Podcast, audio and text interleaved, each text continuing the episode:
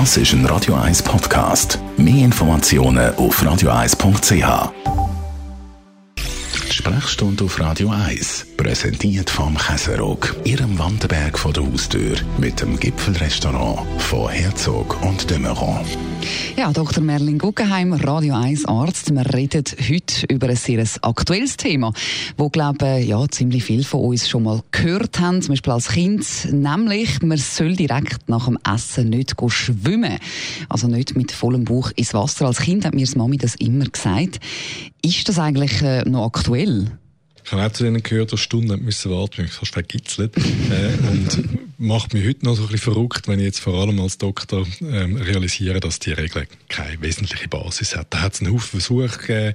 Was ist, wenn man die Leute mit oder ohne im vollen Bauch äh, in, ins, ins Schwimmbad tut? Das passiert niemandem nichts. Oder das muss man schon klar sagen. Ausser man ist tatsächlich so Herz-Kreislauf krank dass alles ein bisschen gefährlich ist. Ja, dann ist. Aber für, für den Normalsterblichen und für Kind sowieso mhm. ist es grundsätzlich kein Problem. Okay, wow. Also alles überhaupt nicht wahr. Das heißt, ich kann in Zukunft auch mit vollem Magen Gott schwimmen und es macht überhaupt nichts.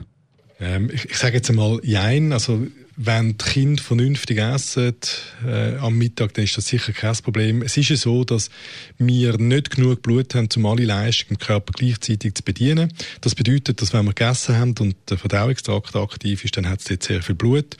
Und wenn wir jetzt äh, äh, intensiv geht schwimmen oder das Wasser sehr kalt ist und da sehr viel andere Leistung gefordert ist, wo Blut an müsste, dann kann es sein, dass es theoretisch zu einer Kreislaufschwäche kommt. Also wenn man äh, komplett auf Nummer sicher gehen will, dann soll man äh, eine halbe Stunde warten. Das wird auch vom Badmeisterverband in aller Regel noch empfohlen. Mhm. Aber wenn jemand gerade sofort ins Wasser geht, nach einer normalen Mahlzeit, kann man sagen, ist das kein Problem. Es ist noch niemand gestorben, wenn er vom Restaurant aufgestanden und aus Tram geräumt ist. Oder? Muss man sich auch mal überlegen. Und es ist, nicht, es ist kein so Badeunfall wegen Messen dokumentiert. Okay, also beim Baden oder Schwimmen sonst allgemein, was äh, sollte man denn da sonst noch beachten?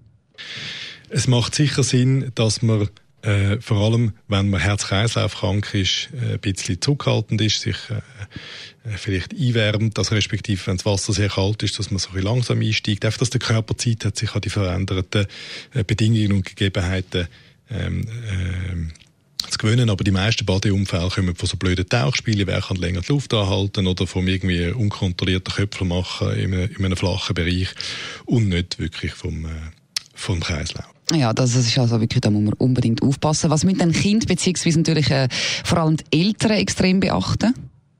Kinder gehören beaufsichtigt, das ist, äh, eine alte Regel.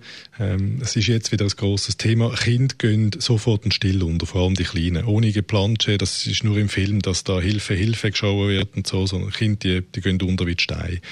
Äh, das ist eigentlich mehr, was die Eltern betrifft. Die Kinder selber sind, wenn man ihnen ein sicheres Umfeld schafft, beim Baden völlig sicher. Wunderbar. Vielen herzlichen Dank, Dr. Merlin Guggenheim, für die Auskünfte. Also, ich würde sagen, ab, go paddeln heute, Mittwochnachmittag. Es gibt ja fast 30 Grad, also passt doch wunderbar.